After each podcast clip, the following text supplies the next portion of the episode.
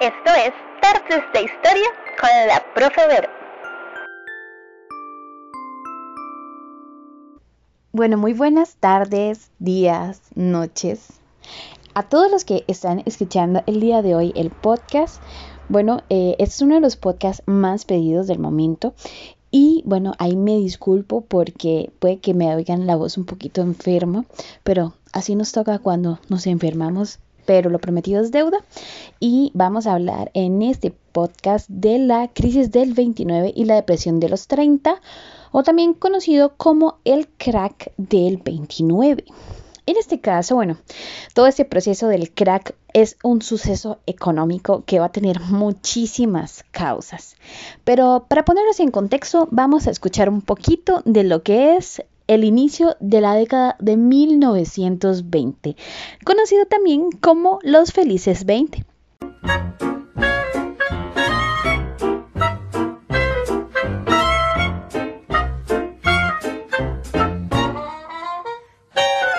Entre 1921 y 1929 la imagen que difundían los Estados Unidos era la de un país con el mejor estatus social posible, pese a la ley seca y el incremento del crimen organizado.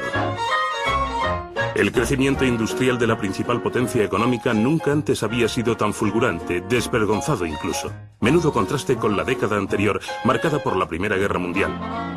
Las autoridades políticas y financieras transmitían el mismo mensaje de confianza, prosperidad duradera y bienestar.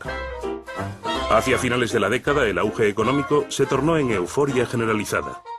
Los locos años 20 atestiguaron el inicio de las primeras elecciones de Miss América, las primeras ceremonias de los Oscar y los primeros musicales con el jazz como telón de fondo.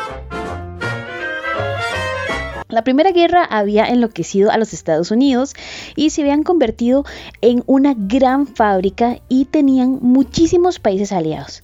En este caso, así al terminar el conflicto de la Primera Guerra Mundial, los productos industriales de Estados Unidos alcanzaban una producción muy alta, por ahí del 45% a nivel mundial.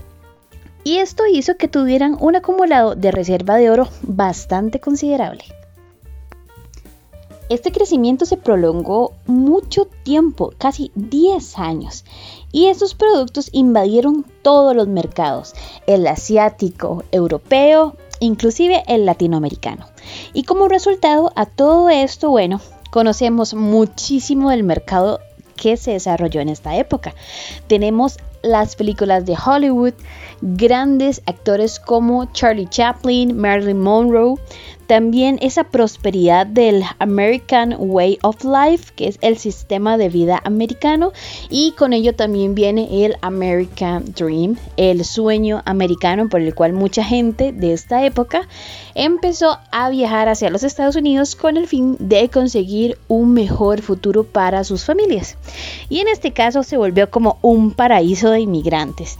La gente creía tanto, tanto en la buena situación de los Estados Unidos que hasta surgían mitos como que las calles tenían oro y cosas así. Pero todo eso viene con ciertos problemas. Eh, yo siempre les he dicho a mis estudiantes que cuando hablamos de los productos hay que tener muchísimo cuidado. En este caso, siempre lo comparo con los productos de temporada. Por ejemplo, hay veces en que cuando queremos comprar cierta fruta, y está de temporada, es muy barato el producto y más bien hay un punto en que casi los vendedores tienen que ponerlos a precios ridículos, casi regalados. Acá en Costa Rica es el mango. La temporada de mango es la época en donde te pueden vender unas mangas enormes, deliciosas, por precios muy cómodos. Pero comerse un mango fuera de temporada hace que sea muy caro. Y a veces no lo podemos costear y tenemos que comprar otras frutas, pues su valor aumenta demasiado. Esa es la crisis de la superproducción. La realidad es que no todos los países viven con miel sobre hojuelas. No todos los estadounidenses estaban tan felices. Los campesinos empezaron a tener serios problemas y durante los años de la guerra habían vendido la mayoría de su producción a países europeos que lamentablemente se habían en ese proceso de guerra. Esos países se endeudaron y adquirieron también bastantes problemas económicos por estar desarrollando tanta maquinaria, estar invirtiendo tanto en sus ejércitos y como muchos de los campesinos les vendían a ellos, ellos también se endeudaron y empezaron a adquirir nuevas tierras y nuevas maquinarias para producir más. Pero como una consecuencia de la guerra, los países aliados se volvieron productores de productos de cereales y dejaron de comprárselos a los Estados Unidos. Ahí es donde los agricultores norteamericanos fueron almacenando gran cantidad de los productos que ellos tenían, ya que no podían venderlos, pues sus principales compradores ya no eran compradores, sino también productores. Por lo cual, el exceso de oferta hizo que los precios tuvieran un descenso muy acelerado. Y con esto, al no poder pagar los préstamos, empezaron a perder sus tierras, sus maquinarias y sus bienes. ¿Alguna vez se han preguntado qué pasaría si no puedes pagar tu deuda? Bueno, si no lo saben y los que ya lo saben lo pueden confirmar, cuando no puedes pagar préstamos de un banco, el banco empieza con un proceso de, de incautar cosas. Por ejemplo, si tenés casas, carros, diferentes eh, posesiones económicas, ellos las van a tomar para poder solventar el pago que no le estás haciendo. Muchísimos bancos a nivel mundial eh, tienen hasta páginas en donde ellos rematan casas, carros, motocicletas, entre otras cosas que han quitado a las personas que no han podido pagar su deuda. Y esto también se hacía en esta época por lo cual los felices 20 básicamente habían terminado.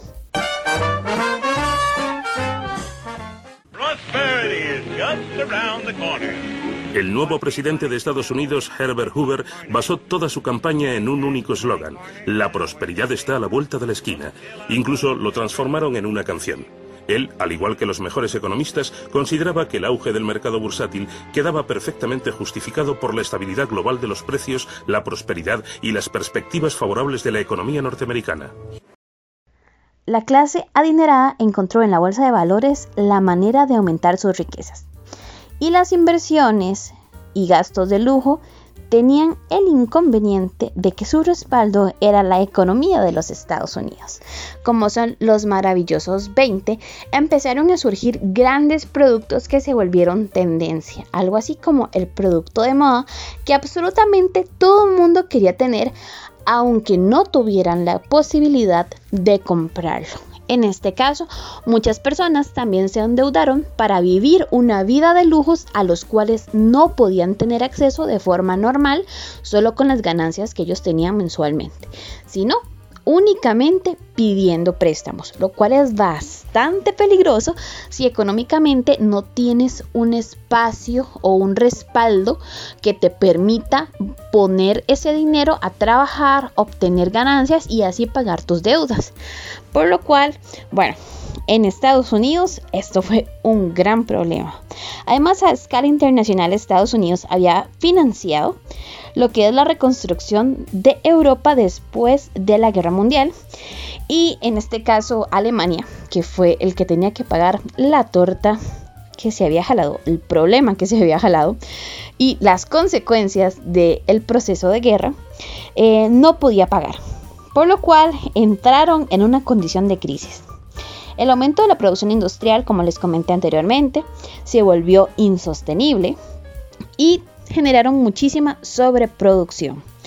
Además, al no vender productos, muchas fábricas tuvieron que cerrar y se produjo un aumento del desempleo y de la capacidad adquisitiva de las personas. en esta condición, la gente, si no tiene trabajo, pues tampoco va a poder comprar cosas. Y esto va a traer un círculo vicioso en el cual quien no compra no puede vender y si no puedes vender ya no puedes producir y así sucesivamente. La crisis de 1929 explotó el conocido como el jueves negro, jueves 24 de octubre. Ese día los precios de la bolsa de valores cayeron pero así estrepitosamente. La situación se puso súper mala y todo el mercado empezó a colapsar, provocando esto una reacción en cadena. No crean, esto no se vio solo el jueves. Algo el martes había dicho que esta situación no iba bien. Así que vamos a escuchar la siguiente información sobre lo que sucedió.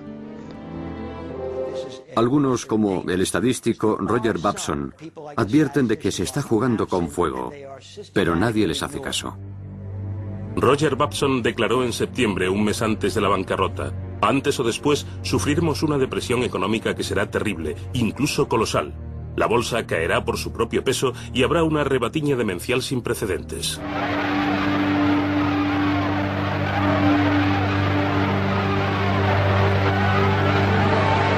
El jueves 24 de octubre, el jueves negro, se desató la locura colectiva. En cuestión de horas, accionistas aterrorizados se deshicieron de 13 millones de acciones sin saber siquiera a qué precio las habían vendido.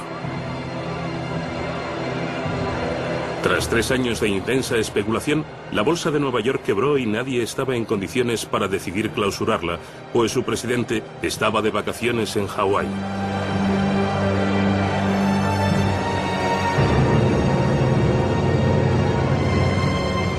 La burbuja especulativa explotó causando pánico financiero. La bolsa se desplomó como si de un dominó se tratara.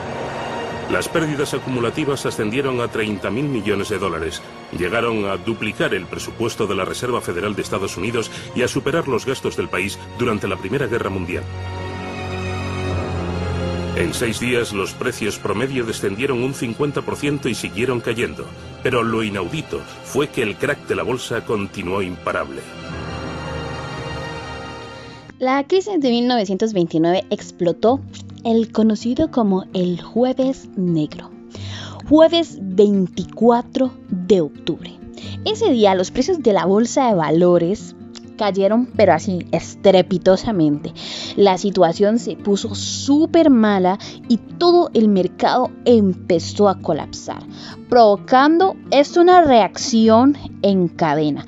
No crean, esto no se vio solo el jueves algo el martes había dicho que esta situación no iba bien. Para 1932, la cifra de personas, eh, se les dice paradas o desempleadas, fue de casi 13 millones de personas y se produjo obviamente un aumento del endeudamiento, de la disminución de producción agrícola e industrial, se dio también lo que es la especulación en la bolsa de valores, que este término se los voy a explicar un poquito más adelante, y todo lo que se compra por medio de este aumento de valor. Además, hubo un ambiente de pánico y cuando se habla de economía, la desconfianza es algo muy peligroso pues un ambiente de pánico en la población va a hacer que muchas personas queden en la pobreza o pierdan todo lo invertido, que fue uno de los sucesos que eh, aconteció durante esta época. La quiebra de la bolsa de valores y la crisis de 1929 que le siguió, lo que es el periodo de contracción de la economía, denominado la depresión de los 30. Así que vamos a escuchar la siguiente información sobre lo que sucedió. El jueves negro, Herbert Hoover rehusó ir a Wall Street, eligiendo cenar con Marie Curie, que estaba visitando la Casa Blanca. Él le recordó que había sido ministro de Comercio antes de ser elegido presidente y que Norteamérica estaba segura de sí misma y gozaría de una prosperidad perpetua. En aquellos momentos, fuera de la desoladora bolsa de valores, empresarios arruinados procuraban vender sus coches lujosos por precios irrisorios. John D. Rockefeller va y compra acciones en público para mostrar que confía en que la economía y el mercado están saneados. John Rockefeller, el hombre más rico del mundo, vio desvanecerse el 80% de su fortuna. In the 93 years of my life, depressions have come and gone.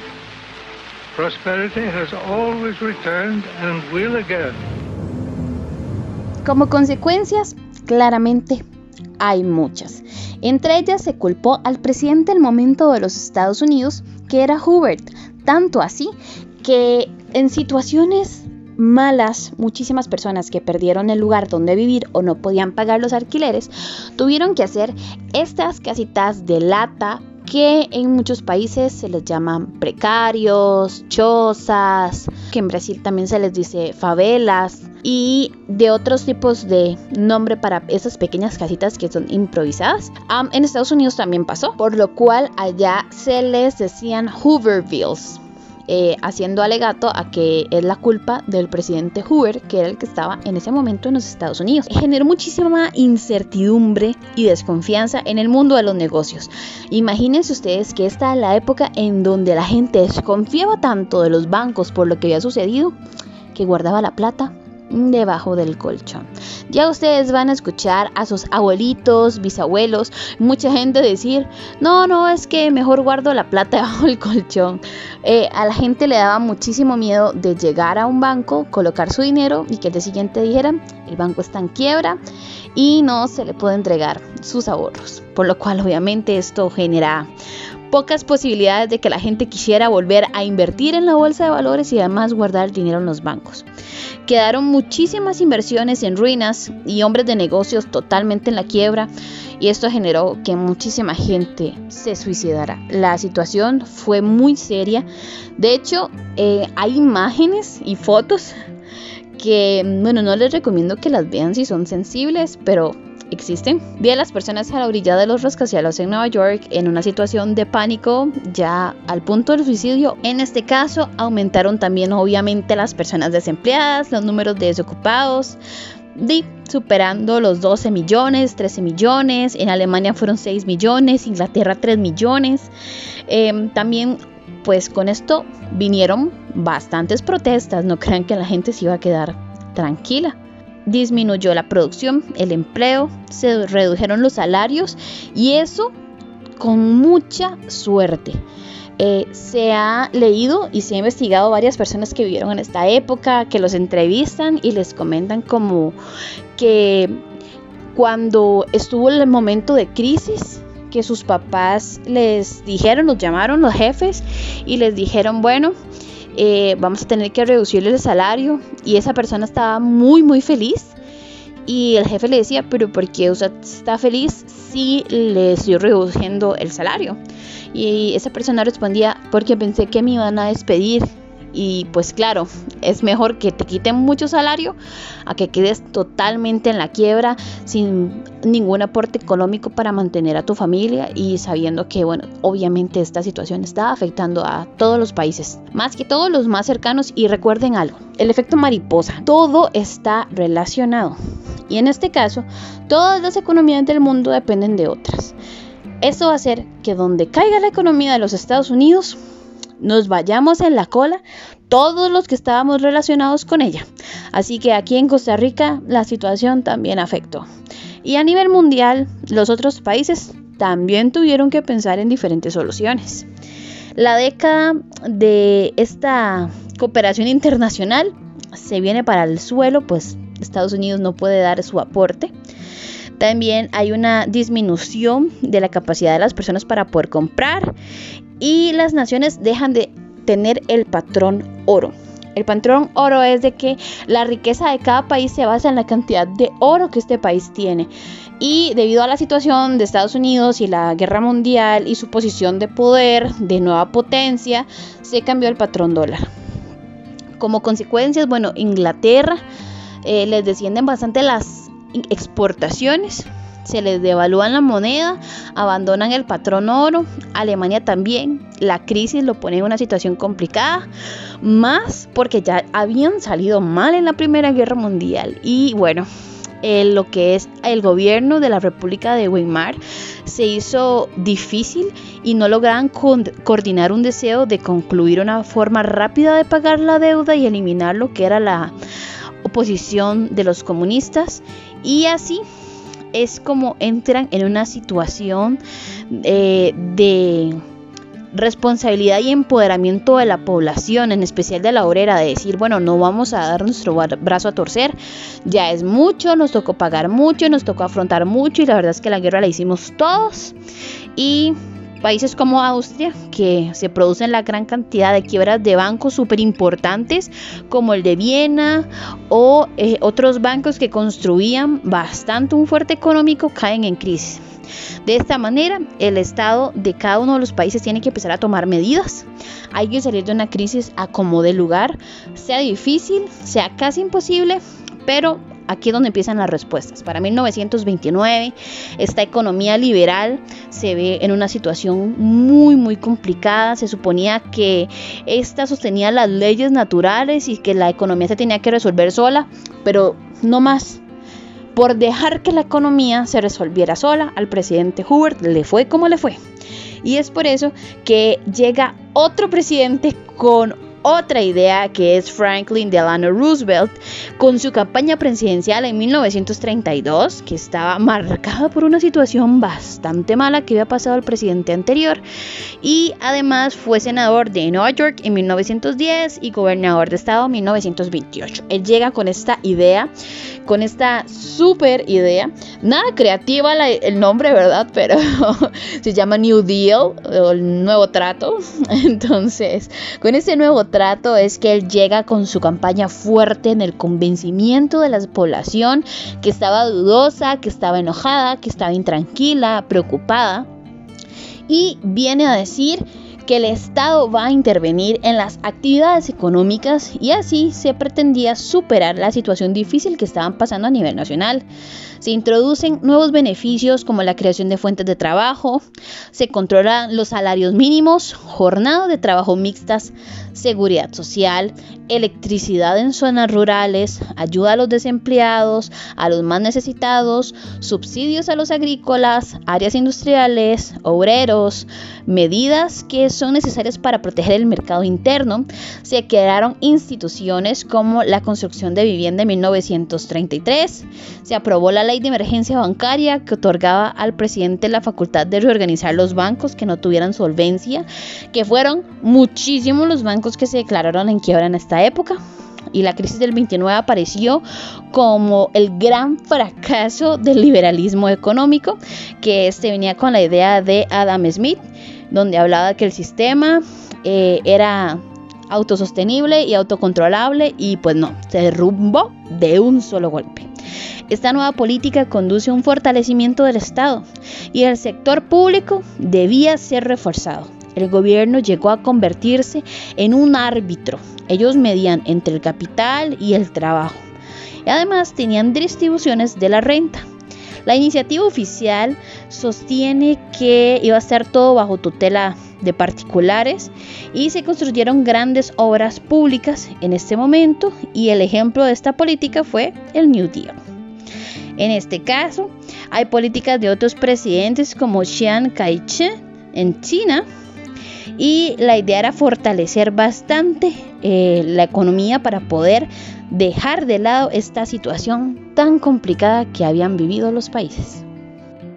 Y como este podcast se nos está haciendo bastante largo, esperen la parte 2 con las consecuencias de la crisis de 1929 y las medidas que tomaron varios países para poder salir de esta encrucijada de la depresión de los 30.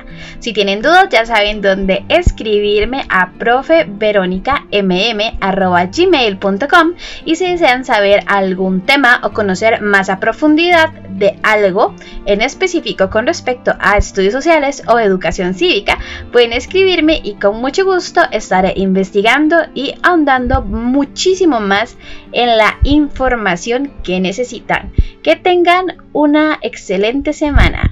Bye.